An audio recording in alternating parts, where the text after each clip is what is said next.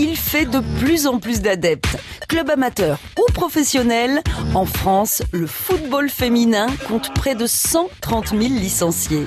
Moi, ce qui m'intéresse, c'est le football. Puis c'est là que, quand on voit ces gamines-là sur un terrain, qu'on voit du vrai football. La femme est l'avenir de l'homme, elle est aussi l'avenir du football.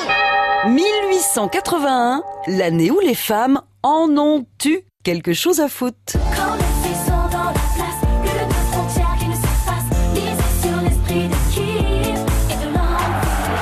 En Angleterre, les femmes commencent à taper la balle au milieu du 19e siècle, juste après l'apparition du football en 1863. Le premier match officiel de foot féminin se déroule en 1881 à Édimbourg. Il oppose la sélection anglaise à sa voisine écossaise.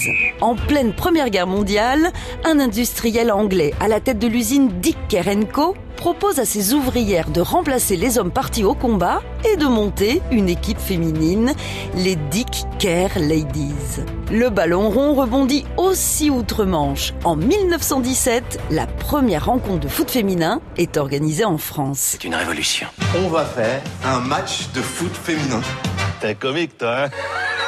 Le 29 avril 1920, une sélection des meilleures joueuses françaises rencontre à Manchester les fameuses Dicker Ladies. Les Bleus l'emportent 2 à 0 et terminent leur tournée britannique invaincue. Mais ça ne va pas durer. En 1921, la pratique du foot, censée être trop dangereuse, est interdite aux femmes. Ce n'est que dans les années 70 que les fédérations anglaises, françaises, allemandes et italiennes reconnaissent à nouveau le football féminin.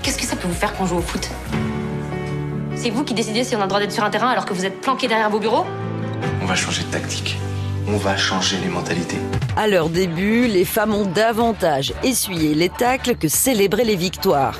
Heureusement, les temps ont changé. Aujourd'hui, on est tous derrière les bleus et on espère bien qu'elles vont nous foutre le feu. On n'arrête pas le progrès. Allez les filles, grand pour les nichons À retrouver sur francebleu.fr.